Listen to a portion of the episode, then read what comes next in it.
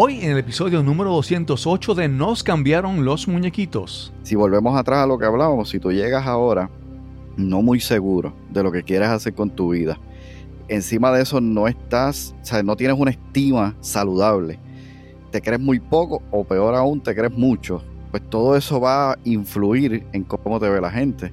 Yo escuché hace un tiempo una, una charla y de, de esa charla yo saqué lo que yo le llamo la fórmula de la O. Y es porque son tres palabras que comienzan con la O. Y la persona más o menos lo dirigía en que tú, las personas te observan. De esa observación que ellos hacen se forman una opinión. Y de esa opinión, cuando surgen las oportunidades, ellos van a pensar en ti. Mi nombre es Cristóbal Colón y esto es Nos cambiaron los muñequitos. Nos cambiaron los muñequitos. Nos cambiaron los muñequitos. Nos cambiaron los muñequitos. Nos cambiaron los muñequitos. Nos cambiaron los muñequitos. Al diablo con las circunstancias. Yo creo oportunidades. Comenzamos con estas palabras del legendario artista marcial, actor y filósofo Bruce Lee. Gracias por acompañarnos en este episodio de Nos cambiaron los muñequitos, el podcast que nos ayuda a manejar el cambio, enfrentar la adversidad y reinventarnos. Este episodio es traído a ustedes por pura energía. Ahorra en tus costos energéticos y protégete de los apagones y eventos atmosféricos con un sistema de energía solar de pura energía. Muchos piensan en las cosas que quieren lograr, los proyectos que quisieran iniciar, las metas que desean alcanzar y esperan que les llegue una oportunidad apropiada para arrancar con sus metas.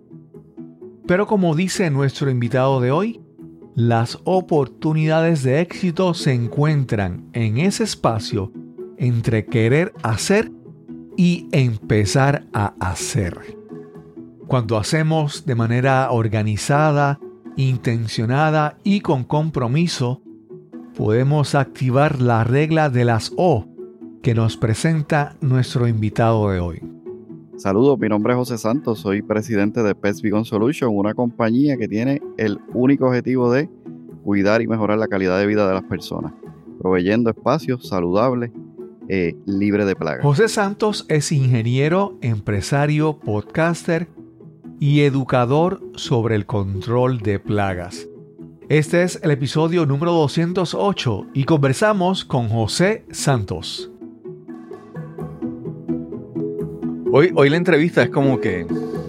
Eh, como, te, como te digo, él, cuando él se describió, él dijo plagas. Y uno dice, pero uno no se imagina que uno va a tener una conversación interesante empezando con esa palabra, plagas. ¿Cómo estás, José? Muy bien, saludos Cristóbal, me siento muy contento de estar aquí en tu podcast y con tu audiencia. Gracias por la oportunidad. Sí, sí, en el caso, en el caso de José, conectamos, creo que fue porque escuchó algo del podcast y vio la página web, nos comunicamos, resulta que tiene un podcast y, decimos, pues bueno, pues vamos a, vamos a conversar y aquí estamos. Eh, vamos a ver eh, qué surge de esta conversación. Yo siempre pienso que, cada conversación que tenemos aquí es, una oportunidad de, de aprender, de, de compartir conocimiento y pues descubrir el poder de, una buena conversación.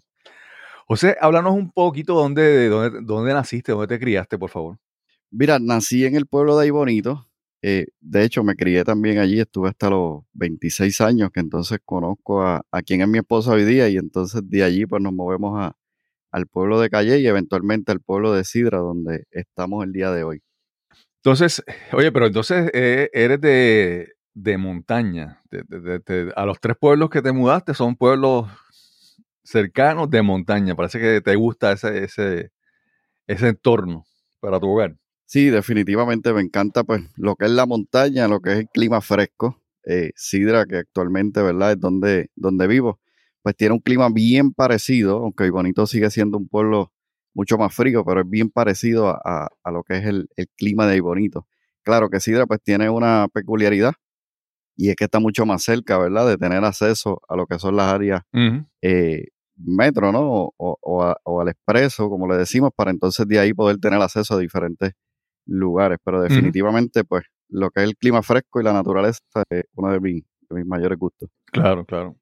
Yo tengo que, yo tengo que confesar que, bueno, primero, para las personas que no son de Puerto Rico, que no conocen el pueblo de Bonito, el pueblo de Bonito es famoso por el Festival de las Flores. Un evento que se da por muchos años, ya todos los años. Y yo tengo que confesar que este año fue la primera vez que yo en toda mi vida fui al Festival de las Flores. Nunca había ido.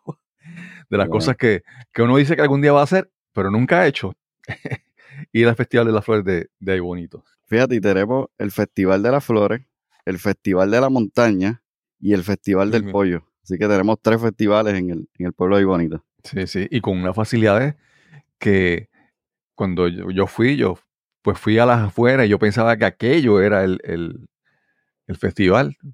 Hasta que pregunté, dice, no, no, si es allá arriba, allá están todas esas facilidades. Yo, tienen unas facilidades excelentes para ese tipo de, de eventos y me quedé muy impresionado. Sí, definitivamente es un, es un lugar muy acogedor. Sí. Háblanos un poco entonces de cuando, cuando te estás criando, que decides, en algún momento tienes que tomar la decisión de que vas a estudiar. ¿Qué decidiste estudiar o háblanos sobre, sobre esa etapa? Pues mira, eh, ya que lo mencionas, eh, no tenía muy claro lo que quería realmente hacer cuando fuera a, estudiar, ¿no? Al tiempo de universidad. Eh, cuando llegó el momento de escoger, literalmente escogí en ese momento, pues, por ingeniería eléctrica. ¿Por qué?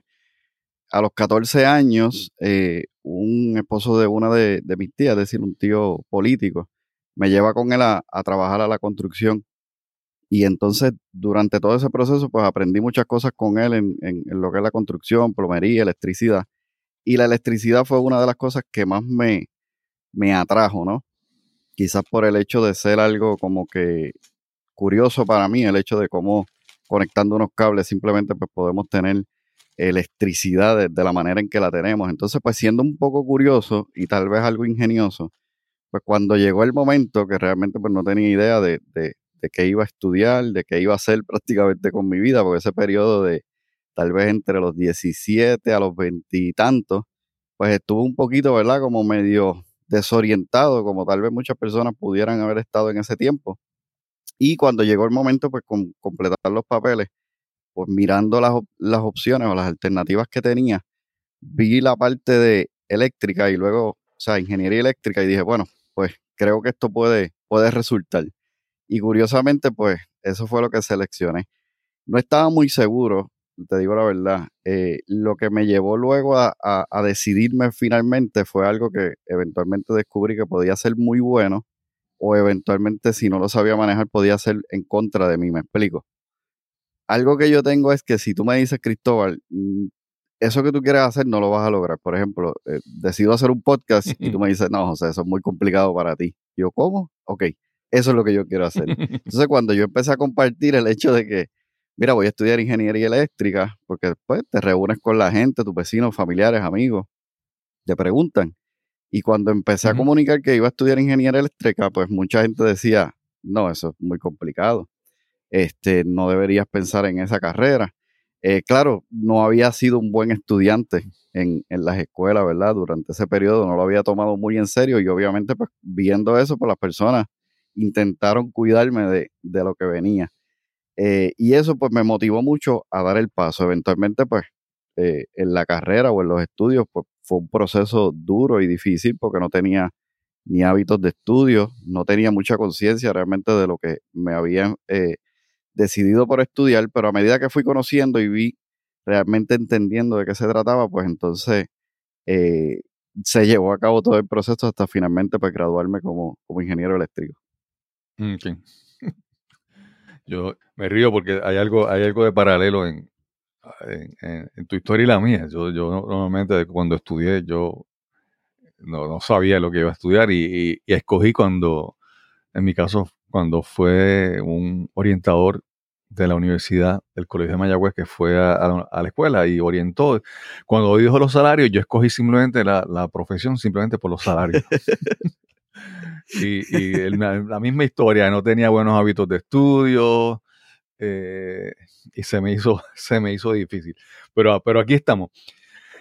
Algo, algo de, ¿verdad? de, por ejemplo, que estamos hablando de esos años universitarios, que a veces no sabemos esa indecisión y a veces nos vamos por un sitio y se nos hace difícil. Yo creo que hasta cierto punto eso como que va amoldando un poco nuestra, la personalidad de la, de la, de la, persona que está tomando esa decisión, que está pasando por esa etapa, porque yo, como te digo, todo, todo lo que tú vives en la vida se, se, aprende, se acumula, está en tu cerebro, es experiencia que de alguna, de alguna u otra manera van a modificar tu personalidad, tus valores, tu forma de trabajar.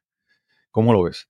Ciertamente, definitivo, estoy 100% de acuerdo contigo, porque la persona que soy hoy, pienso, ¿no? A lo mejor me puedo equivocar, pero pienso que esa persona que soy es resultado de muchas decisiones que tomé en el pasado y una de ellas, pues, la carrera. Eh, siempre pienso, aunque hoy día estoy haciendo algo completamente diferente a lo que estudié, aunque trabajé por, varios años en ello, siempre pienso que si no hubiese pasado por ese proceso, si no hubiese estudiado ingeniería como tal, realmente no hubiese llegado a donde estoy. Entonces estoy 100% de acuerdo contigo, ¿no? He ido madurando, he ido eh, desarrollando carácter, que ha sido algo sumamente difícil eh, en, este proceso, y realmente pues me ha hecho una persona completamente eh, distinta mucho más profesional. Así que sin duda ha sido una, bendición. Claro, claro. Yo siempre he, visto, me pidió un poquito la conversación para seguir por esto, ¿verdad? Pero creo que es importante. Yo siempre he pensado, yo he visto personas que empiezan algo y, y ya están como que más a mitad del camino y, deciden, no, es que esto no me gusta, lo voy a dejar. Y yo siempre digo, mira, si empezaste algo, termínalo, ¿sabes? Por lo menos Tal vez al principio uno empieza a estudiar algo y al principio uno se da cuenta que no le gusta, pues, ok, pues el cambio. Pero si ya has invertido bastante, mira, termínalo porque aun cuando no sea algo que te guste o sea algo que, que vayas a hacer después, pero lo aprendido ya está ahí, tu, la experiencia, incluso te, te, te, ayuda a, tomar mejores decisiones en el futuro. Así que yo siempre pienso de que eh, a veces si empezaste algo, mira, date la oportunidad y termínalo, porque por lo menos ya tienes algo ahí, ¿verdad? Yo, yo en, en, mi caso, yo eh, cuando me gradué, tuve la primera oportunidad de un trabajo, o sea, de un empleo, una oferta de empleo. Yo decía, ah, yo no voy a trabajar ahí. Pero después dije, ay, déjame darle la oportunidad. Y, y esa oportunidad me abrió puertas. Estuve eh, trabajando en ese lugar dos años, después consigo otro trabajo mejor. Que muchas veces entonces, mira, hay que darle la oportunidad, termina, eh, date la oportunidad de probar algo y, ¿verdad? Pero a veces decimos, ah, no lo voy a hacer. Pues a veces cierras oportunidades. A mi forma de Fíjate, es curioso porque yo recuerdo eh, más o menos como en el año y medio, dos años de haber ya comenzado este estudiar ingeniería. Eh, una de las clases que tomé fue la, la, de sociales y entonces allí hablaron sobre lo que, lo que es la psicología, ¿verdad? Como una ciencia y, y eso me causó un impacto. Y yo salí de allí, de esa clase, esa misma tarde llegué a casa diciéndole a, mi papá, eh, me voy a cambiar, me voy a cambiar de ingeniería, me voy a psicología, eso es lo que yo quiero, eso es lo que voy a estudiar, eso me atrajo muchísimo. Y mi papá conociendo, pues, si, si se mueve a psicología, tal vez de ahí brinque a otra cosa y no va a terminar ninguna carrera. Entonces, pues, dijeron, mira, no, se sentaron conmigo, empezaron a, a conversar y a orientarme. Y pues al final terminé convenciéndome por, por, continuar en, la ingeniería. Y mi papá ese día me hizo una pregunta que me causó mucho impacto y fue, eh, mira, pregúntate, ¿dónde tú te ves en cinco años? Y esa pregunta, si tú me la haces hoy, pues yo tengo claridad. Pero en aquel momento mi papá lo que me tiró fue un balde de agua fría y yo pasé mucho tiempo, muchos años pensando en una respuesta que, que, diera sentido. O sea, no una pregunta como, Cristóbal, ¿cómo estás? Y tú respondes, bien. No, es, una pregunta que requiere pensamiento, reflexión, entender porque se trata de tu vida, no, se trata de algo tan simple. Y, y en ese proceso también, visitando un departamento con otro compañero, eh, me topé con un profesor, me preguntó qué estudias, le comenté ingeniería y él me dijo algo que me impactó y me motivó para continuar hacia el futuro y fue el que estudia ingeniería puede estudiar y hacer cualquier cosa. Y yo dije, wow, de verdad. Entonces, pues eso me motivó a decir, bueno, voy a terminar mi carrera, lo voy a tomar muy en serio, que fue lo que hice. O sea, los próximos eh, cuatro años, yo terminé mi carrera en seis años, y los próximos cuatro años desde ese momento yo desarrollé buenos hábitos de estudio, me dediqué realmente a entender lo que iba a hacer, porque si algo tengo es que si voy a hacer las cosas, deseo hacerlas bien, o sea, hacerlas correctamente como debe ser, no hacerlas por hacerlas. Entonces, pues, tomé realmente la carrera en serio y, me dediqué hasta final, finalizarla y, y comenzar a trabajar en ello, que fue una buena experiencia, realmente lo fue.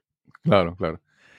Y es que cuando uno toma la decisión de estudiar algo, ya, hoy como que lo hemos extendido en esta parte de los estudios, espero que a alguien le sea de, de, provecho y de interés lo que estamos hablando. Pero es que muchas veces, sí, eh, y es que muchas veces tú estudias algo y tú no tienes una noción, o sea, en la academia es una cosa, en el mundo profesional es otra.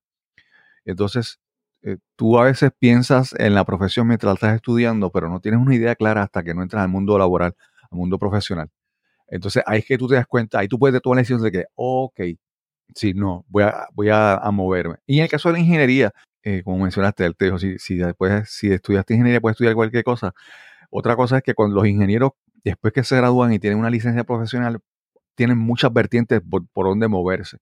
Así que el mundo profesional es distinto al académico y tú tienes una claridad mayor cuando estás ya en el mundo profesional, en el mundo laboral. ¿Cómo, ¿Cuál fue tu experiencia cuando te graduaste, empezaste a trabajar? ¿Dónde empezaste a trabajar y qué estabas haciendo? Mira, sabes que me, acabo de acordar de, algo que te lo menciono para que nos sirva, ¿verdad? Como dicen los músicos de pie forzado. Mi hijo se acaba de graduar, uno de mis hijos se acaba de graduar de sexto grado. Y entonces conversando, pues, preparándonos ahora para, para el regreso de escuela, él menciona, eh, sabes que voy para séptimo y ahora soy el pequeño de los grandes porque antes en sexto estaba siendo el mm. grande de los pequeños. Y yo me quedé pensando en eso y dije, sí, e, es cierto. Pues resulta ser que cuando me graduó, yo estaba siendo el pequeño de los grandes. O sea, ya tenía ahora un diploma, ya tenía una carrera, pero mm. cuando salgo al mundo laboral, me encuentro con que, mira, yo no sé nada, no tengo experiencia, ahora qué voy a hacer. Pues tuve la bendición que comencé, comencé una empresa farmacéutica en el mismo pueblo de ahí bonito, el, eh, Baxter, donde prácticamente yo me gradué y comencé inmediatamente allí a trabajar para un proyecto especial para dos años. Y durante todo ese tiempo yo empecé a tener como una, una idea más clara de que realmente era lo que, lo que era el mundo laboral, como tú mencionas. Y me llevé muchas cosas muy buenas, pero también me llevé otras decepciones. Por ejemplo, mis papás trabajaban en esa empresa, trabajaron por casi 40 años desde que empezó e inició esa empresa en Ay Bonito. Y yo recuerdo cuando ellos me, me iban, iban por nosotros a la escuela, mi papá particularmente decía, oye, hoy hizo sol, llovió, ¿cómo estuvo el día? Y yo esa pregunta me chocaba, decía, pero ¿por qué él pregunta eso si él está a minutos de donde nosotros estamos en la escuela? Pues cuando llego a trabajar allí me doy cuenta por qué. Tú entras allí en la mañana y eso es un mundo y tú no sales de allí tal vez hasta la tarde, porque incluso allí tú almuerzas, desayunas y si te extiendes hasta la tarde, pues puedes cenar si quisieras. Y eso empezó a tener a mí como un problema porque yo me sentía este, e, encajonado ¿no? en un espacio donde no tenía cierta libertad de, poder salir, ver el sol, este, moverme, hablar con mucha gente distinta. Y eso fue uno de, las de los primeros, ¿verdad? Eh, eh, tropiezos o aprendizajes, que lo veo ahora como un aprendizaje para poder seguir buscando qué es lo que realmente me, me apasiona. Entonces en ese momento, eh, pues cumplí, ¿verdad? Con mi objetivo, me encantaba mucho, descubrí también que me gustaba mucho el, tema de proyecto. Tú sabes que una definición de proyecto es que tiene una fecha de inicio, una fecha de terminación, y en el centro pues hay un objetivo específico que cumplir. Pues, ¿qué sucede? Me encantaba eso porque me daba la sensación de que estaba haciendo algo diferente todo el tiempo, aunque estaba en el mismo lugar pero en algún momento me ofrecen la oportunidad, estando allí, de salir afuera, o sea, es decir, a otras plantas a supervisar proyectos, ya es el tema de gerencia de proyectos.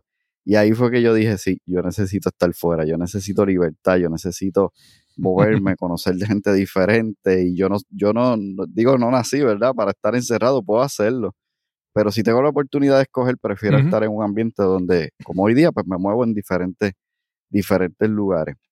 Pero fíjate, estando en Baxter, siendo una empresa, ¿verdad? Multinacional y siendo este, una empresa tan estructurada y organizada, yo hoy día en mi negocio, por ejemplo, eh, tengo una estructura gracias a eso, porque allí habían procesos y esos procesos me formaron.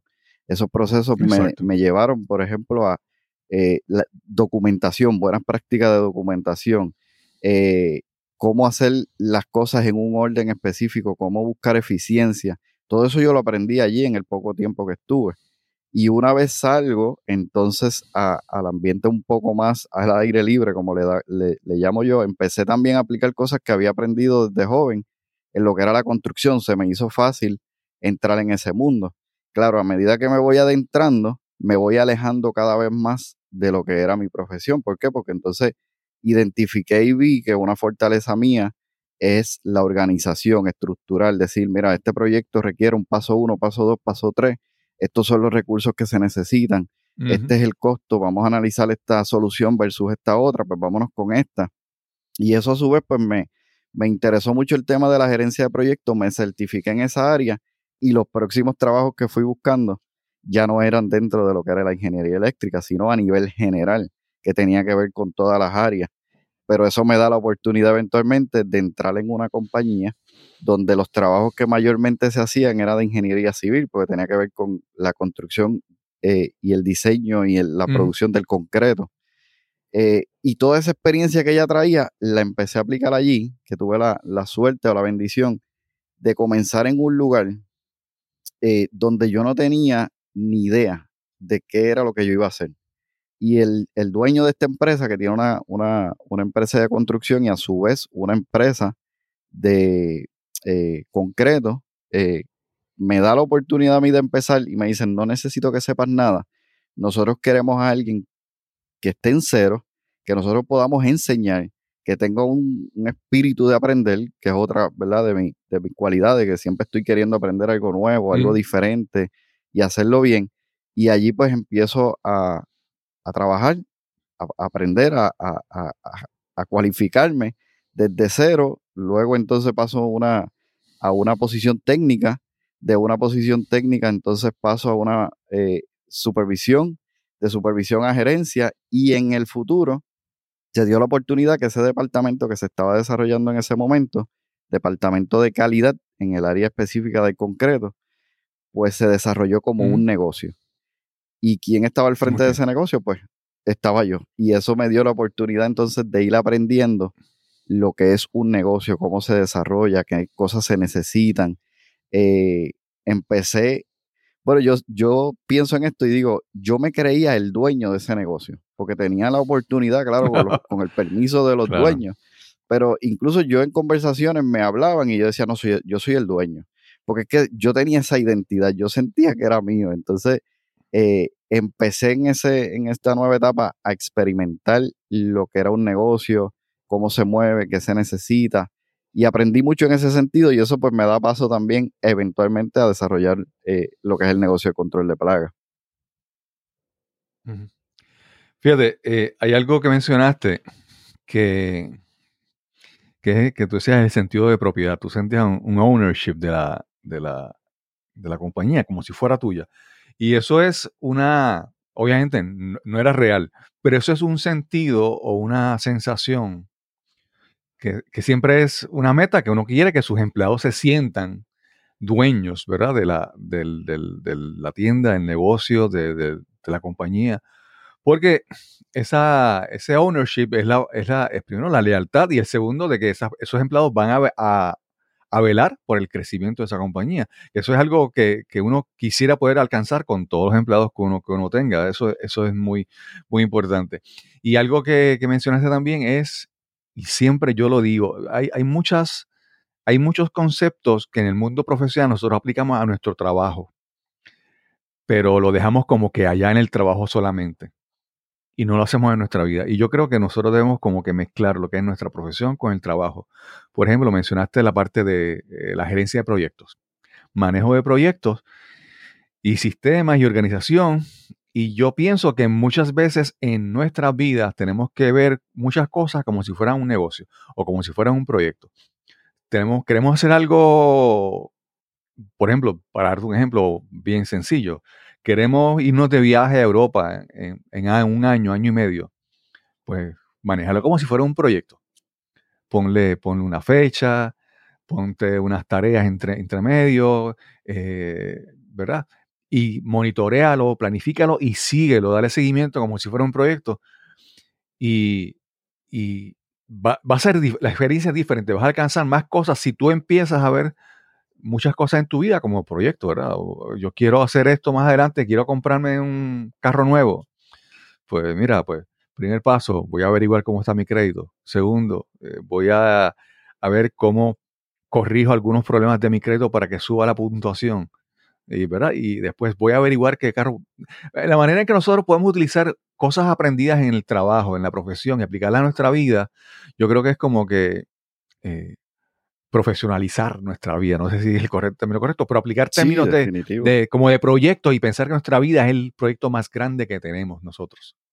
Sí, lo es. Y yo añadiría eso, entre más rápido tú aprendas a hacer eso, mucho mejor y mucho más fácil y más sencilla, no fácil, más sencilla va a ser nuestra, nuestra vida, que es el proyecto más grande definitivamente. Sí. Y algo también, yo, que ahora que tú lo mencionas, yo a veces he mirado, eh, voy así, voy a un negocio, voy a un comercio o, en algún lugar y veo a una persona que tiene, vamos, que yo miro y digo, esta persona tiene una gran oportunidad de negocio, tal vez tiene un producto diferente, nuevo, único, ¿verdad? o esta persona tiene algo que, un talento, pero en la manera en que lo manejan, tú dices, mm, tendré una mina de oro en, sus manos, pero no, la, pero no la sabe manejar.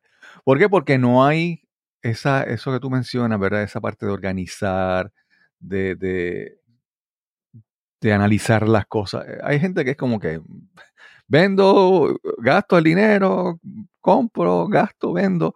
Entonces, eh, aun cuando tengan buenas oportunidades, si no hacen el, approach, el, enfoque adecuado a su negocio, como que no, no van a salir, no van a sacar los pies del plato, como dicen aquí en Puerto Rico.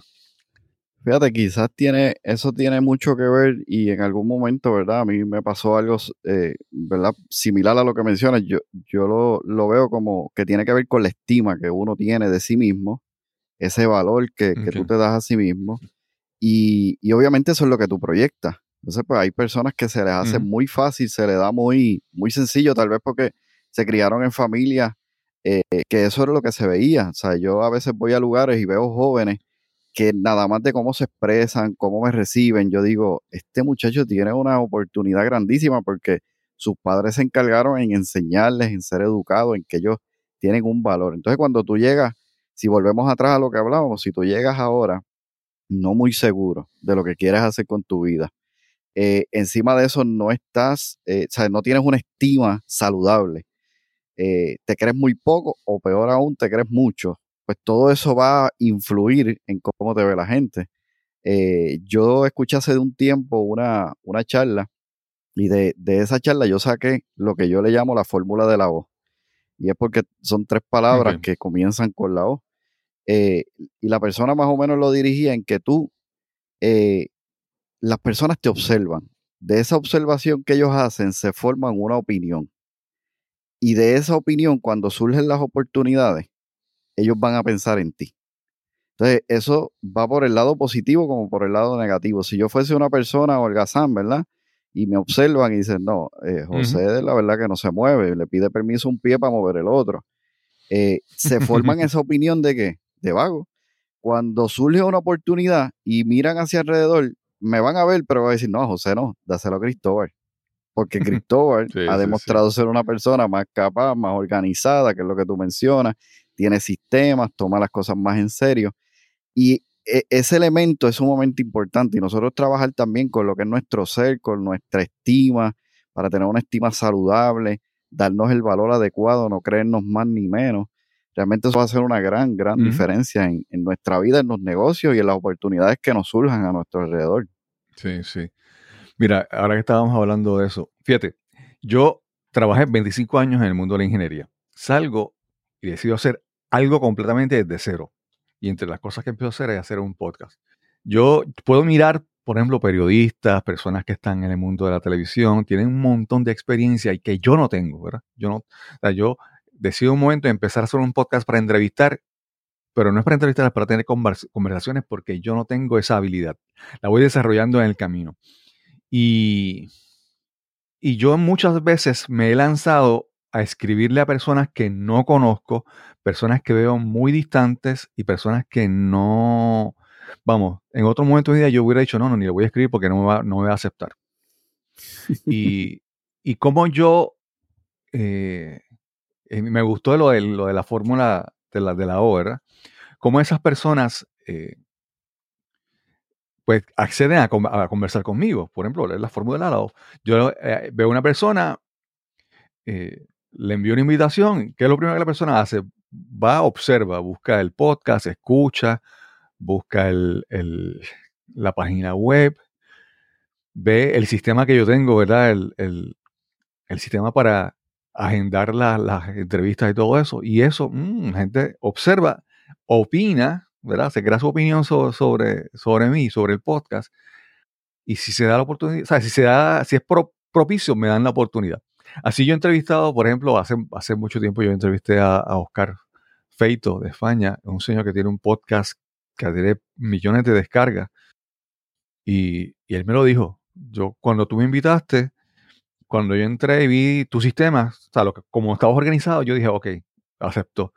Y hace, hace un tempito entrevisté a, a Joe Navarro, que es un, señor, un ex agente del FBI, experto en lenguaje corporal y en negociaciones. El tipo tiene 14 libros en Amazon. Y, y yo lo veo en, en Tech Talks y lo veo en, en, en Harvard, Harvard Business School y todas esas cosas. Y le escribí y él aceptó. Entonces, nuevamente, eso, eso que tú, eso que tú creas alrededor de ti, esos sistemas, esa, esa atención, te ayuda a ir creciendo. Tal vez tú no te sientes que todavía tú eres capaz, o todavía tú no te sientes que eres bueno suficiente, pero tú vas creando esta estructura, este, vamos a decir, este eh, armazón, este andamiaje alrededor tuyo que te va a ayudar a crecer y crece contigo, ¿verdad? Todos estos sistemas, todas estas cosas que tú has... Mira, yo siempre digo, yo veo gente que, que, que, que, por ejemplo, tienen una, una propuesta bien chévere, un proyecto bien chévere, y digo, ¿y cuál es tu página web? No, yo no tengo página web, o no tengo... ¿Y qué tienen? Pues Instagram.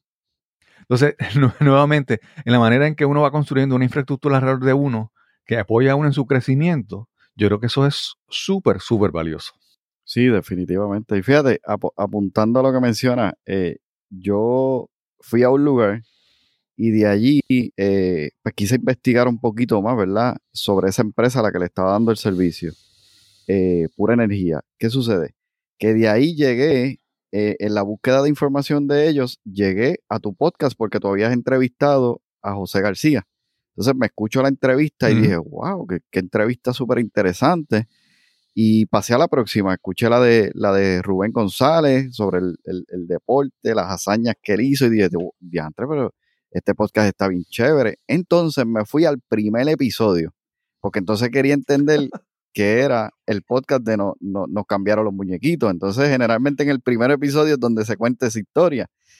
Y allí escuché y dije, ya, este, Ajá. este episodio está bueno, la iniciativa que este, esta persona tiene está tremenda déjame buscarlo. Entonces busqué la página web y me encantó aún más. Y dije, wow, se ve bien profesional, está, tiene muchos episodios. Y luego fui al área de contacto y aquí esta es la parte clave. No porque tú y yo estemos conversando hoy, sino porque la, la diferencia entre uno lograr algo y no lograrlo es ese espacio entre lo que quieres hacer y hacerlo. ¿Y qué yo hice? Mira, déjame escribir. Puse mi nombre, mi email. Saludos Cristóbal, estuve escuchando el podcast, pa, pa, pa, pa, y para sorpresa mía, cuando yo llego en la tarde a la oficina, estaba el email, eh, una respuesta en el email. Y yo dije, ah, diantre, mira, me contestó. Comenzamos una plática y mira dónde hemos llegado. Entonces, si tú que estás escuchando este podcast, tienes algo pendiente por hacer, mi, mi consejo el día de hoy es hazlo. No va a pasar nada extraño, al contrario, van a pasar cosas muy buenas. Y si no pasa algo, oye, lo sacaste del, del, del panorama, ¿no? eh, no funcionó, pues perfecto, vamos a lo próximo, no, no, no lo tome, ¿verdad? Eh, el fracaso no se puede tomar personal, si es que eso se le puede llamar fracaso, para mí es una experiencia. Así que sin duda, eh, la acción es sumamente importante y alrededor nuestro, ¿verdad? A medida que nosotros vamos construyendo un negocio, pues hay que aprender mucho. Tú sabes, mencionaste la página web. Yo había tenido oportunidad de desarrollar una página web para la empresa que, levantamos y, y, fue un trabajo duro pero ahora cuando vengo a mi, a mi empresa, eh, una de las cosas que decidí constantemente estar enfocado es en mi fortaleza. Porque si yo intento desarrollar una página web solo, lo hago, Cristóbal. Y yo sé que tú igual. Y muchos de los que nos escuchan igual. Pero nos va a tomar mucho tiempo.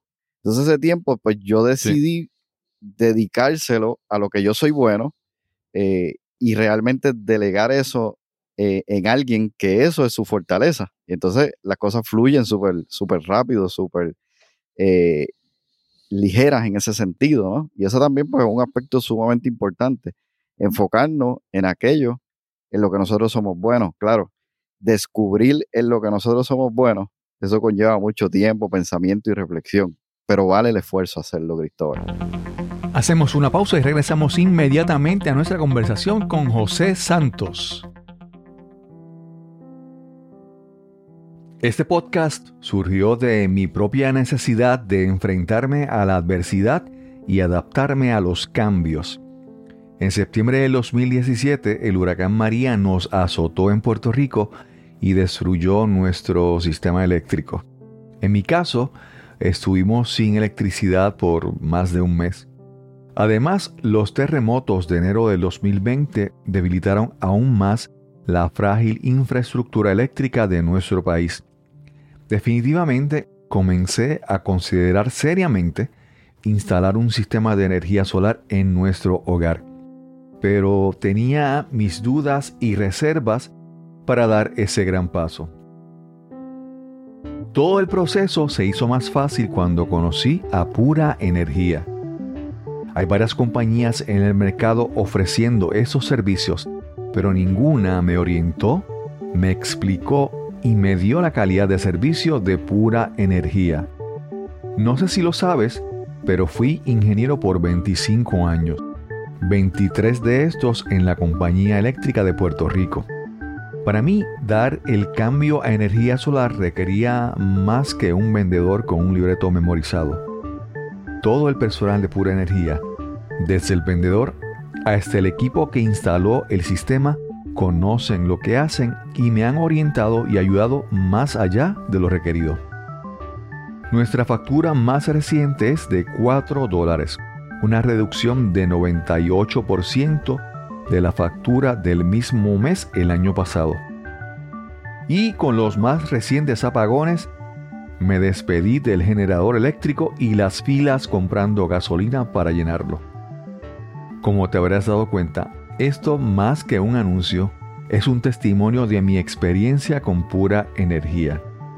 Te invito a que visites el sitio web puraenergiapr.com para que te orientes. También puedes llamar al 787-646-9654. Te repito, 787-646-9654. Recuerda mencionar que escuchaste el testimonio de Cristóbal Colón en Nos cambiaron los muñequitos. Y ya estamos de vuelta a nuestra conversación con José Santos. Sí. Me encantó eso que dijiste, el espacio entre lo que quieres hacer y lo que haces. Yo te digo, si, tú muchas veces quieres hacer algo, pero no haces nada, pues ya perdiste.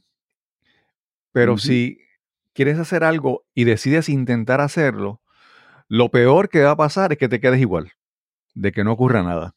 Pero lo mejor es que, ¿verdad? Que, se, que, se, que ocurra, que tengas éxito. Mira, yo, hay otro podcast que fue, que fue como que para mí brutal. Hay un señor, en, este señor que tiene un canal de YouTube. Yo lo, que, para que las personas conozcan un poco, tengan un poco de referencia, es como un Jay Fonseca, pero en Estados Unidos. Es un señor que tiene un canal de YouTube, él ha creado como un imperio ¿verdad? De, medios alternativos, YouTube, podcast, suscripción y todo. Eh, y es, es como que política, pero un poco más eh, progresiva, como más de izquierda. Y, y, el, y el muchacho se llama David Pacman, un nombre completamente en, en inglés, tú dices, y en una él dice una palabra, él la dice en español, la pronuncia bien. Y yo, oye, pero él pronunció bien ese español. Busco su biografía, nació en Argentina. Y yo, oh, le escribo, ¿haces entrevistas? ¿Do you do interviews in Spanish? ¿Haces entrevistas en español? Y él me dijo, eh, hablo español, no doy entrevistas en español, pero a ti te la voy a dar. Pues, justo en ese momento que yo la entrevisté, él estaba alcanzando un millón de suscriptores en su canal de YouTube. Yo wow. wow. entonces, esa oportunidad se dio porque, porque uno, ¿verdad? Uno se lanza. Eh, ahora mismo estoy trabajando con otra entrevista. Hay un podcast que escucho mucho que es de Alan Alda. Alan Alda es un actor súper reconocido de muchos años. Ha salido un montón de películas y ha escrito libros de comunicación y veo que tiene un entrevista a una persona que tiene que dice que es mexicana. Y oye, y tiene un libro y súper interesante. Y yo, bueno, vamos a escribirle, vamos a buscarle y escribir y ya, y ya. Y ya estamos en, en vías de conversa. Entonces, nuevamente, eso es la manera en que uno se decide a intentar las cosas. Mira, no, no. Si no, si no decides, si no das ese primer paso, no, vas, no va a ocurrir nunca, nunca, nunca. Y fíjate, del otro lado, es decir, tú estás buscando esas, esas entrevistas, eso, eso que, quieres traer a tu, a tu programa. Del otro lado, hay personas que están muy dispuestas a entregar lo que ellos conocen para entonces ayudar a los que van subiendo. Lo que pasa es que uno piensa, no, imagínate, una persona que tiene un millón de suscriptores, no, no, che, me va a decir que no, y automáticamente te descualifica. Mi sorpresa ha sido igual, yo he estado en lugares, conferencias, he conocido gente que tienen eh, lo que yo espero tener en el futuro. Y eso es una cosa que uno debe mirar. Si hay alguien que tiene, cuando digo tiene, eh, en términos de lograr, de ser, pues realmente mira qué es lo que está haciendo y acércatele. Porque cuando yo lo hice con esta persona, eh, me dio, mira, aquí está, libro abierto. Yo dije, pero ¿cómo es posible? Porque yo estoy acostumbrado a nuestra cultura que es, no, yo no te puedo compartir lo que sé no, yo no te puedo dar lo que tengo. y, la realidad de afuera es que las personas que están logrando grandes cosas están dispuestos a mentorear a otros. Así que eh, hay que lanzarse. Sí, sí, sí. Sí, sí, definitivamente. justo, mira, yo te hablo con toda sinceridad. Cuando uno, cuando el primer contacto que yo tengo sobre ti es, es, las primeras palabras que había era control de plagas. Entonces, que, nuevamente, lo que estamos hablando, observar opinión y oportunidades, ¿verdad? Eh, y no es que esté mal, ¿verdad? Eh, pero es que, por ejemplo, yo pensé en control de plaga, yo pienso en un amigo mío, que, ¿verdad? Que él eh, tiene su equipito y tú lo llamas y él va a tu casa y él te fumiga y hace eso. Pero es algo a pequeña escala, sin muchas ambiciones, sin mucha, sin mucha expectativa, vamos a decir, de crecimiento. Es como que, pues, esto me resuelve. Esa era mi imagen, ¿verdad? Entonces, cuando yo te contacto, ¿verdad? Mm", entonces veo Nuevamente escucho tu podcast, un podcast muy, muy profesional. Eh, obviamente está en crecimiento, está en desarrollo, siempre hay oportunidades de crecimiento, pero uno ve el, el, la, el esfuerzo, el esfuerzo que uno pone en las cosas, la gente lo nota. Eso, eso es importante. Entonces veo tu página web y yo digo, oh, mm, interesante. Entonces, eh, es, es, es, ver eso. Las personas, hay muchas personas, como tú mencionaste, que yo, y esa, yo creo que realmente eso, la mayoría de las personas que realmente son gente grande, grande, grande de corazón, vamos a decir, grande, eh, están buscando conversar y tener, darle oportunidades a otras personas porque en esas oportunidades ellos crecen, ¿verdad? E, ese señor que yo te dije, David Pacman, tendrá un millón de suscriptores en Estados Unidos, pero ¿cuántas personas lo conocen en Puerto Rico? Tal vez no tantos. Y él reconoce que en una conversación en este país le abre puertas. Entonces, siempre, siempre hay, hay, hay eso, ¿verdad? Es, eh, eh, yo creo que las personas que, las personas que están constantemente buscando callarse y no compartir y, y no eh, enseñar lo que saben, surge desde un punto de vista, desde un, una perspectiva de, egoísmo. Y, yo creo que la manera en que uno comparte, enseña, pues uno crece y ayuda a crecer a los demás. Mira, antes de empezar, antes de poner al botón de grabación, estábamos aquí viendo, hey, ¿qué, micrófono tiene? Ah, mira, estás usando esta plataforma. Estábamos compartiendo información que, es importante, ¿verdad? Yo creo que eso, que eso, si uno busca acercarse a personas que te puedan ayudar, pues yo creo que las probabilidades de que te digan que sí son muchas. Y si, y si dicen que no, pues, pero, pero, pero no es tanto como en otros aspectos de la vida. Uno está acostumbrado a rechazo en otros aspectos de la vida, pero en eso yo creo que el rechazo no es tanto como uno piensa. Ciertamente, ciertamente. Eh, hay mucha gente dispuesta a ayudar. Eh, lo importante yo diría es tener claro, y cuando digo claro, aunque uno no lo tenga del todo claro, pero sí claro en ese momento, ¿no? ¿Qué se quiere hacer? ¿A dónde se pretende llegar? Eh, con los recursos que se tienen, porque nunca vas a estar listo, nunca vas a tener todas las herramientas que quisieras tener.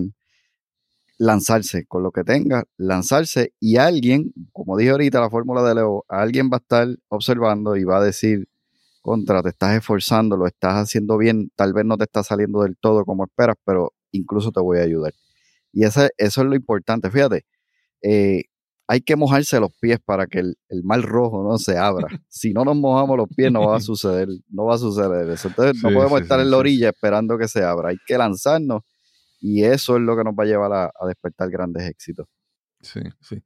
Fíjate, yo te quiero decir que yo pienso que estas personas, las, estas personas que hemos hablado ahora, las personas que son, que pueden ser mentores, que dan oportunidades, personas que tú, de las que tú quieres aprender, yo creo que estas personas, lo principal es que ellos no quieren perder su tiempo ellos están dispuestos a dar su tiempo, a compartir su conocimiento, pero en personas en que ellos vean potencial y que puedan ver resultados. Yo, yo así pienso, yo a mí me encanta ayudar a personas que yo veo que crecen con lo que yo les ayudo, con lo que yo les doy. Con personas que yo les, mira, con personas que me preguntan y después no hacen nada, ay, mira, me, frustra, me, frustra realmente. y la manera en que si alguien ve en ti ese potencial, si ve la capacidad de crear resultados, esa persona te va a apoyar. Pero recuerda que ese apoyo es porque esa persona vio algo en ti, esa persona, ese apoyo te tiene que levantar un poco más la autoestima, decir, wow, mira, él confió en mí, déjame entonces reciprocarlo con resultados, aprovechando lo que él me da, vamos a decirlo de esa, de esa manera. José, eh, no hemos llegado todavía a la parte de tu último negocio, que esa transición yo todavía no entiendo cómo llegas al mundo del control de plaga. Si es, vamos a decir si es el, término correcto o si hay un término que tú debas decirme que cómo se dice ese, esa, esa, esa área de tu negocio. Sí, sí, eh, eh, control de plagas, definitivamente esa es la, esa es la manera adecuada. Hoy día yo me considero ¿no? como un profesional del control de plagas. Este, porque mencionaba, ¿verdad? Alguien que hace eh, algún tipo de servicio él con su equipo y generalmente pues se, se nos conoce como fumigadores, cuando fumigadores pues realmente desde mi punto de vista, ¿verdad? No es el mejor término, porque fumigación es una, un método dentro de lo que es el, control de plagas. Pero mira, te cuento cómo, cómo llego hasta este, cómo llego hasta el negocio, ¿no? Te comenté que estuve en la industria farmacéutica, luego con lo, lo que fue la gerencia de proyectos, me fui adentrando en, en, en la construcción, trabajé para, para varias empresas eh, que tenían que ver con, la construcción, e, específicamente en urbanizaciones y desarrollo de urbanizaciones. Y en una de esas empresas que trabajé, eh, era un negocio que estaba eh, creciendo. Entonces, pues vi la oportunidad de, estar en esta empresa precisamente por eso, porque era un, crecer junto con la empresa. Mm. Pero en el paso del tiempo, por decisiones, ¿verdad?, que estuvieron fuera de, de control de, de, del dueño incluso, porque no se llegaron a pagar muchos de esos proyectos a tiempo y cuando no hay efectivo en un negocio, pues se afectan muchas cosas. Pues uno de los resultados fue que yo me quedé sin empleo. Y ya estando sin empleo, pues básicamente necesitaba eh, ingresos porque ya estaba casado y con hijos. Entonces ya no era lo mismo cuando estaba joven, eh, ganando buen dinero y si se acababa un proyecto y se tardaba cuatro meses, pues yo no tenía problema pues ahora había una responsabilidad mayor. Entonces, en ese periodo, mi cuñado, el hermano de mi esposa, yo digo que más preocupado por ella que por mí, pues se acerca y me dice, mira, yo estoy desarrollando, o sea, tengo hace tiempo un negocio que lo hago pues durante las tardes y en los fines de semana, tal vez como mencionaste de tu amigo. Y, y, tú puedes hacer esto porque tú eres una persona pues responsable y podrías estar bajo mi sombrilla en mi compañía para que puedas hacer lo mismo y generar unos ingresos. Entonces dije, pues seguro que sí. Empiezo con él, él me dijo, pues mira, te quiero el sábado en casa para que vengas. Y ese día él tenía lo, lo necesario y lo esencial para dármelo eh, para que yo comenzara. Y, luego que me dio una explicación teórica de lo, que, de lo que debía estar haciendo, me lleva con él a su ruta y entonces pues básicamente ese día yo cojo un, seminario intensivo de qué es lo que hacía un, profesional de control de plagas. Y de ahí regreso con la idea de empezar a desarrollarme, empezar a aprender y empezar a, a vender el servicio. ¿Qué sucede? Que pasado tres meses surge una oportunidad de empleo y yo decido tomar esa oportunidad de empleo y en esta oportunidad de empleo, que fue la que te mencionaba, que estuve por más de seis años en lo que fue eh, el desarrollo, ¿verdad? Yo desarrollándome como técnico, supervisor, luego gerente y desarrollando eh, ya esta, esta división como un negocio propio, pues, ¿qué sucede? Empiezo, pero realmente había algo que me impactó en lo que era el control de plagas y decidí al mismo tiempo como él hacerlo en las tardes y durante los fines de semana. Y eso me permitía pues tener una alcancía, yo decía en ese momento, porque si yo iba de viaje, yo tenía un dinero extra. Si venía Navidad, yo tenía un dinero extra. Si venían las vacaciones de verano, lo que fuese, pues yo tenía ese, ese dinero que no tenía que tocar de, mí, de mis ingresos. Eh, a medida que va pasando el tiempo, me voy enamorando del, del hecho de lo que es el control de plaga y me fui certificando, fui tomando cursos. O sea, yo me fui desarrollando paralelo a mi carrera. Porque pues en algún momento algo podía suceder, además me había gustado lo que estaba viendo. ¿Qué sucede? Va pasando el tiempo y yo voy hasta cierto punto, pues ya dominaba lo que estaba haciendo, aunque cada día habían retos diferentes, pero empecé a perder como que ese, ese sentido de, de, importancia, tal vez como que ya no lo veía igual y decidí que quería hacer algo diferente. Y empecé a buscar oportunidades de negocio. Entonces hice negocios de, de venta negocios de multinivel. Estuve también en algún momento en lo que son los servicios financieros y allí pues vendía seguros de vida. Y todo eso me iba nutriendo, me iba dando unas experiencias, me ayudaron mucho porque si algo te comento, si alguien que escucha este podcast o mi podcast eh, me conoció en la infancia va a decir, no, no puede ser él, porque es que yo, yo, yo soy bien introvertido, yo no, no, no, no tenía esa habilidad para hablar en público, para vender, para, para salir a interactuar con gente que no conozco. Eso es, sumamente difícil, lo fuimos modelando, modulando en el camino, porque realmente pues lo deseaba hacer, pero tenía mucho miedo, tenía mucho temor, muchas inseguridades. Entonces a medida que fui aprendiendo, desarrollándome con todas estas experiencias, que muchas de ellas perdía dinero, perdí, muchos dirían que tiempo, pero realmente obtuve muchos beneficios a lo largo. Entonces, sigo en el proceso eh, buscando nuevas opciones de negocio eh, y nada, nada como que no, no hacía clic conmigo. Y el último fue el, desarrollar un café. Yo soy también un apasionado por el, por el café, empecé a, conocer el tema del café. Eh, en un momento mi esposa me vio muy tenso, muy abrumado y me regaló un, curso básico para, para barista y ese curso básico, pues me, me, me dio esa energía. ¿Con quién lo tomaste? Eh, tomé allá en Cial, en el museo de, en el Museo del Café. Allá tomé ah, ese primer curso. Con Café Rama también tomé otro. Y eventualmente en la escuela de barista también estuve por ahí un tiempo, aunque no necesariamente completé todo el proceso. ¿Y qué sucede después? Pero, pero, que te interrumpa, porque es que, es que las casualidades me sorprenden. Yo estuve en el Museo del Café este fin de semana, yo nunca había ido. allá. me sorprenden las casualidades. sigue, sigue. entonces, en un momento yo entrevisté en el podcast a, Erika Reyes Ocasio, creo que es la de la Escuela de, de, escuela de Baristas también. Sí. Adelante, sigue. Sí, sí.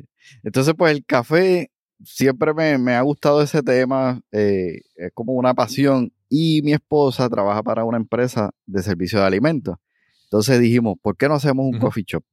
Pues vamos a hacerlo. Entonces empezamos a prepararnos, empezamos a buscar local, llegamos a tener eh, un lugar donde ya iba a ser el, coffee shop y básicamente ya empezando con, con, el tema de los permisos y todo lo demás, el dueño del local se echa para atrás y decide que el local se lo va a dar a un amigo que también quiere hacer un negocio similar y él sentía pues que quería ayudarlo. Y eso pues fue un golpe fuerte, perdimos dinero, perdimos tiempo, eh, pero realmente me di cuenta luego, y claro, el, café no es una idea que haya, se haya ido al olvido, hay algo por ahí todavía cocinándose y en algún momento puede que surja algo, no necesariamente como un coffee shop, porque hoy día sabrás que hay mucho coffee shop. Cuando estábamos nosotros iniciando, pues no había tantos como hoy. Y todos muy buenos, la verdad. Eh, y estamos dándole vuelta a qué otro tipo de concepto se puede desarrollar.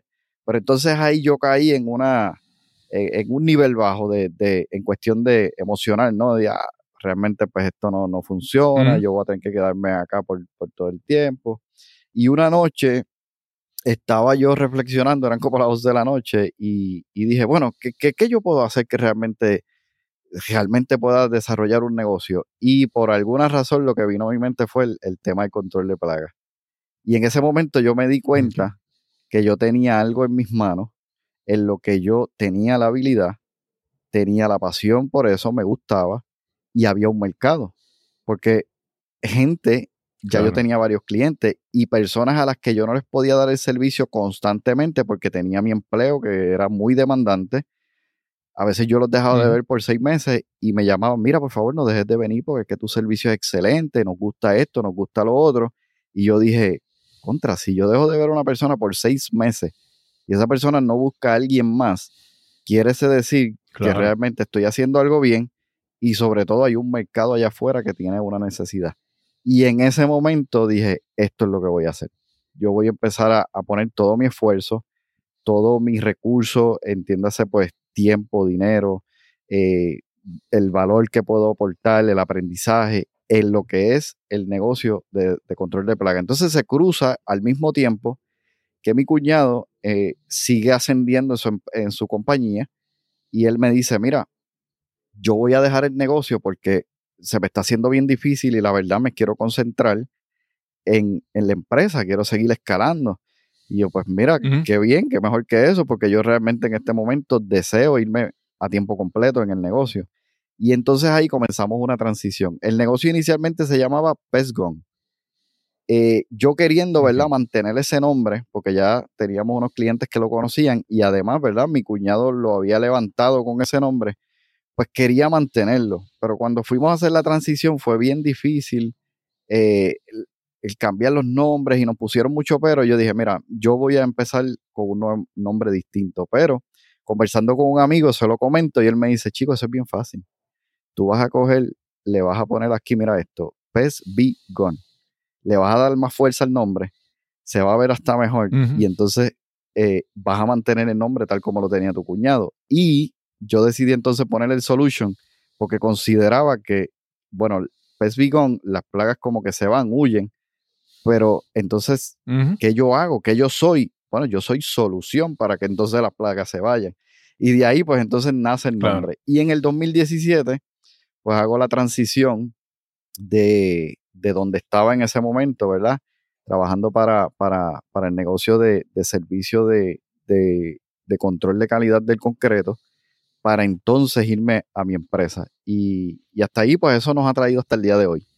Sí, sí. José, solamente tengo una pregunta para, para esto del mundo del podcasting, porque hemos llevado aquí, estamos tres horas aquí conversando. Y, es que, mira, eh, yo pienso que lo que es plaga para alguna persona no es lo mismo para otra persona. Eh, aquí hay mucha fobia, muchos temores. Y, y yo eh, vengo del mundo de la espeleología, de exploración de cuevas. A mí, por ejemplo, eh, los murciélagos, yo son, tienen un rol muy importante en la naturaleza y ya, ¿verdad? Los, aprecio. Así como la, eh, las culebras y hay, ¿verdad? En, el ecosistema hay cosas que para mucha gente son plagas, son cosas horribles, pero para mí son normales, son necesarias, son esenciales. Y, y yo decía, cuando yo, de las primeras cosas que yo ve, que yo vi, yo dije, bueno, control de plaga, y vi que escribiste algo de murciélago. entonces, el enfoque que tú escribiste sobre los murciélagos, dije, oye, eso me parece interesante. ¿Por qué? Porque quiero que me hables sobre eso, porque hay cosas que, la gente son, obviamente son molestosas en su hogar, ¿verdad? Pero, pero son necesarias. Por ejemplo, tener abejas cerca de tu casa puede ser peligroso si tienes niños, pero las, abejas, ¿verdad? Son necesarias. Entonces no es cuestión de eliminarlas, es cuestión de sacarlas y a, buscar una solución, moverlas a, otro lugar. Háblanos un poco de esa, ¿verdad? Esa percepción de lo que son plagas y cómo tú manejas responsablemente algunas de estas. Sí, fíjate, el término plaga básicamente eh, se da cuando ya sea insectos o algunos mamíferos, como es el caso de los murciélagos, los roedores, eh, comienzan a causar daño. Daño pues sea a la salud, daño a la propiedad, como es el caso también de las termitas. Las termitas tienen una función de descomposición, ¿verdad? De, de materia orgánica. Pues en un bosque eso es sumamente beneficioso. Pero cuando están en nuestra propiedad, que comienzan a hacer daño a aquello tan valioso para nosotros como pueden ser nuestros hogares, pues ahí sí se convierte en una plaga. Entonces, el enfoque nuestro, ¿verdad? Ya que lo menciona, en Pest es justamente eso, es atender el problema de plaga para que no haya un problema en la salud, en la propiedad de las personas que nos contactan, pero al mismo tiempo vamos creando conciencia de lo importante que son muchos insectos. El caso de la abeja es, un buen ejemplo. Nosotros debemos ser cuidadosos en cómo aplicamos los productos que utilizamos, porque muchos de ellos, ¿verdad? Por sus ingredientes activos, pueden ser dañinos a, a las abejas. Y si nuestras abejas, ¿verdad? Se desaparecieran, nosotros vamos a tener un problema muy serio en lo que es el ecosistema. En el caso de los murciélagos, por ejemplo, que eso ha sido una de las de las cosas que vengo trabajando ya casi por, por dos años, enfocado en lo que es el control de murciélagos. Mucha gente cuando nos llaman nos dice, mira, tenemos murciélagos en la casa y quiero matarlos. Dice, no, no, no, vamos, vamos a entender cuál es el problema real.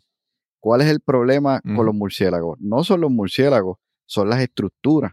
Las estructuras muchas veces, pues, permiten que esos eh, espacios se den donde ellos puedan llegar y alojarse. Pues entonces el problema no son los murciélagos. Ok, ¿cómo lo manejamos? En este caso con exclusión. Nosotros utilizamos una metodología que permite eh, que ellos salgan de las estructuras. Cuando ellos regresan, no puedan nuevamente regresar a las estructuras. Y de esa manera nosotros liberamos esa estructura de, los murciélagos. Otra fase que estamos trabajando es tomar estos murciélagos que ahora salieron de esa estructura colocarles un refugio eh, alternativo para entonces luego moverlos hasta lugares donde ellos puedan ser de beneficio, como es la agricultura. Entonces, si, te, da, si te vas dando cuenta, nos vamos separando muchas veces de aquella persona que va caminando, ¿verdad? Simplemente con un equipo para aplicar un producto porque estamos creando conciencia, estamos llevando un mensaje, estamos educando, estamos desarrollando nuevos programas y nuevos proyectos que permitan un impacto a la sociedad, que básicamente es parte de nuestra visión, ¿verdad? Es dejar una huella donde nosotros podamos realmente crear un impacto donde todos ganen. ¿Quiénes son todos? Nuestros clientes, nuestros socios, nuestros eh, distribuidores y sobre todo también la sociedad, nuestros empleados. Ese impacto que nosotros estamos logrando para mí es poder dejar un gran legado en esta industria y sobre todo también en las personas con que constantemente estamos tratando. Así que no todo es plaga, no todo hay por qué aplicar un producto para eliminarlo. A veces simplemente necesitamos mejorar las condiciones que hay en nuestros hogares o en nuestros negocios para que de esa manera las plagas ya no estén allí. Hace poco hablaba en el podcast, eh, porque el podcast tiene una audiencia eh, bueno, tiene tres audiencias, digo yo, o es lo que intento llegar a, tres audiencias. Número uno, el profesional de control de plagas para ir desarrollando una nueva mentalidad. Segundo, dueños de negocios que están buscando como que esos consejos, esas, esas ideas que pueden ir implementando que no necesariamente tengan que ver simplemente con la aplicación de un producto insecticida, plaguicida.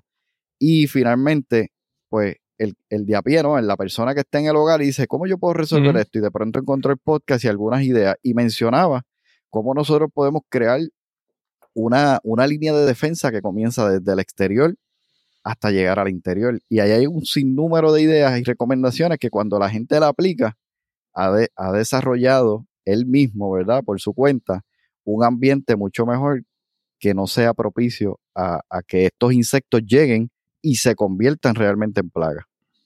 Sí, sí, sí. Sí, mira, en el caso de los eh, de los murciélagos, acá en el campo y en la gente dice, no, porque si la murcielaguina, que si eso de hace años, la gente usa muchos términos, ¿verdad? Y muchas cosas corren como mitos urbanos y leyendas que no saben realmente. Y entonces, obviamente, uno de los problemas con, el, con los murciélagos es su excremento, el guano. Pero eh, si las circunstancias son correctas, si la humedad, la temperatura, el ambiente es correcto, en ese, en ese excremento se va a desarrollar unos hongos que sus esporas, se, riegan y entonces eso es lo que llaman la histoplasmosis, eso es lo que la gente respira y da la enfermedad. Pero eso ocurre si se dan unas circunstancias en el hogar o en el lugar. Pero eso también pasa cuando hay, por ejemplo, aves, palomas, gallinas cerca. Y si hay excremento y las condiciones son eh, adecuadas, se va a desarrollar ese hongo. Entonces, ahí te lo digo porque parte es el, murciélago que está ahí, pero también hay las circunstancias en el sitio que, ¿verdad? Primero, que permiten que entren los murciélagos ahí. Segundo, que haya la, algo que no esté ventilado, que no esté, que no esté limpio, va a causar situaciones eh, que pueden causar problemas. Entonces, es como que también el, el, problema ¿verdad? del murciélago o de lo que sea, pero también es otras cosas para evitar las complicaciones, ¿verdad? Que eso me parece, me parece interesante. Fíjate, y, como mencionabas al principio, desarrollar un, sistema, ¿no? Una estructura que permita entender, y nosotros tal vez con la mentalidad que tenemos de, ingeniería, se nos hace fácil entender cuál es el problema. O sea, si, si vemos, identificamos el problema incorrecto, vamos entonces a buscar soluciones incorrectas. Es decir, ¿cuál es el problema? Los murciélagos. La próxima pregunta, ¿cómo lo saco? ah, pues mira, este, puedes utilizar, ah, y empiezan a venir unas ideas y unas cosas que realmente muchas de ellas podrían funcionar, pero muy a corto plazo. Entonces, si nos planteamos el problema correcto, ¿cuál es el problema? El problema es que en esta estructura, y como tú bien mencionaste, hay unas condiciones ideales que favorecen a que esto esté aquí. Ah, pues entonces vamos a enfocarnos en buscar las soluciones para que esas condiciones se, vayan, es decir, las elimino de manera tal que entonces ya pueda eliminar eh, lo que creo que es el problema, que en este caso podríamos pensar que son los murciélagos. Y hemos visto un sinnúmero de cosas que se hacen que afectan. Y la verdad es que yo pongo este ejemplo y, no sé si, si estés de acuerdo conmigo. Yo le pregunto, ¿te gusta la tequila? Dice, sí, me gusta la tequila. Pues hay que cuidar a los murciélagos, porque los murciélagos son quienes polinizan en la noche la flor de agave. Entonces nosotros tenemos que cuidarlo, oye, ¿verdad? Y entonces empezamos un proceso de educación, que yo creo que es donde está la clave, educar. Le diste, por donde le gusta. Definitivamente, porque mira, si no te mueve algo, eh, no te causa un dolor, no te causa una motivación a ti particularmente, tú puedes ver que sí, que está buenísimo, está chévere, pero mira, mejor métele lo que haya que meterle para sacarlos de allí. Entonces yo empiezo a entender a la persona que, le gusta, que realmente quiere lograr, tienes hijos, sabes que esto puede causar y empiezas a llegar a donde él diga, mm, ahora te entiendo, vamos a hacer esto y hacerlo bien. Y ahí entonces el, proceso pues se logra, se logra cumplir. Sí, sí. José, como te mencioné hace un momento, si nos dejan, estamos aquí dos horas hablando, pero ¿dónde, ¿dónde te pueden contactar tanto a tu compañía eh, dónde pueden encontrar tu podcast y cualquier otro proyecto que tengas por ahí en mente próximamente. Super, mira, eh, para aquellos que quieran conocer un poquito más acerca de las plagas, pueden ir a libredeplagas.com y allí pues vas a llegar directamente a nuestra página de la empresa y vas a poder encontrar un área de Edúcate y leer algunos artículos que hemos tenido la oportunidad de, escribir y desarrollar a lo largo de, este tiempo y de la experiencia que tenemos en el, en el negocio de control de plagas. En el caso del, bueno, también me gustaría mencionar a aquellos que tienen negocio. Tenemos eh, un programa que facilita, ¿verdad? El, el, el, como mencioné ahorita, enfocarse en lo que ustedes realmente son buenos. Si tú quieres abrir un negocio, una oficina, un negocio de alimentos, pues que te puedas enfocar en lo que te va a dar los ingresos y dejarnos a nosotros la parte en la que te podemos ayudar. ¿A qué me refiero? Hacemos consultoría, hacemos este, auditoría, eh, inspecciones que facilitan los procesos, ya sea si vas a abrir un negocio o tienes un negocio, cuando vas a recibir una inspección, ya sea de salud, nosotros te ayudamos en ese sentido. Y toda esta información pues la puedes encontrar en libredeplaga.com. En cuanto al podcast, se llama Cultura Ambiental y básicamente puedes ir directamente a Cultura Ambiental PR y allí entonces puedes encontrar los audios, puedes también encontrar las plataformas en las cuales está el, el podcast y escoger una, ¿verdad? La de tu preferencia y allí pues escucharlo y espero que sea de mucho, de mucho agrado para tu audiencia, Cristóbal. José, eh, tengo que reconocer que ha sido una entrevista súper interesante. Nuevamente lo que estábamos, lo que estábamos hablando, ¿verdad? De que independientemente de lo que uno haga, es como uno lo haga, ¿verdad? Como tú, por ejemplo, eh, tomas tan en serio eh, tu área de especialidad, cómo te dedicas a educar, tú quieres crear tu podcast, tu página web, es, es todo eso que refleja que dice, wow, esta persona está comprometida, tomando en serio lo que hace, que no es simplemente como que, como mencionamos el ejemplo al principio de esta persona que que vas por ahí a tu casa y te hace el trabajito, pero lo importante es que él coja su dinerito ya y no hay, no hay una expectativa mayor, no hay una visión más, más grande en lo que hace, ¿verdad? Que eso, eso es muy, muy importante. Gracias por esta oportunidad de conversar contigo. Gracias a ti, Cristóbal. Un placer, de verdad que disfruté mucho la conversación. Quiero agradecer una vez más a José Santos por esta súper interesante conversación que tuvimos hoy. Además, si quieres información sobre sistemas de energía renovable, puedes llamar al 787-646-9654 para recibir orientación. También quiero recordarte que tenemos un nuevo podcast, La Palabra Precisa. Si quieres aprender a hablar a tu audiencia, conectar, extender tu influencia a través de la oratoria, tienes que escuchar nuestro podcast. Y solo me resta decirte que si disfrutaste de este episodio, por favor, compártelo en la plataforma de podcasting o en la red social donde lo hayas escuchado. Este podcast es completamente gratuito. El precio es que lo compartas y riegues la voz con tus amigos y seres queridos. Y sin más que añadir, nos encontraremos entonces en el próximo episodio de Nos cambiaron los muñequitos. Hasta la próxima.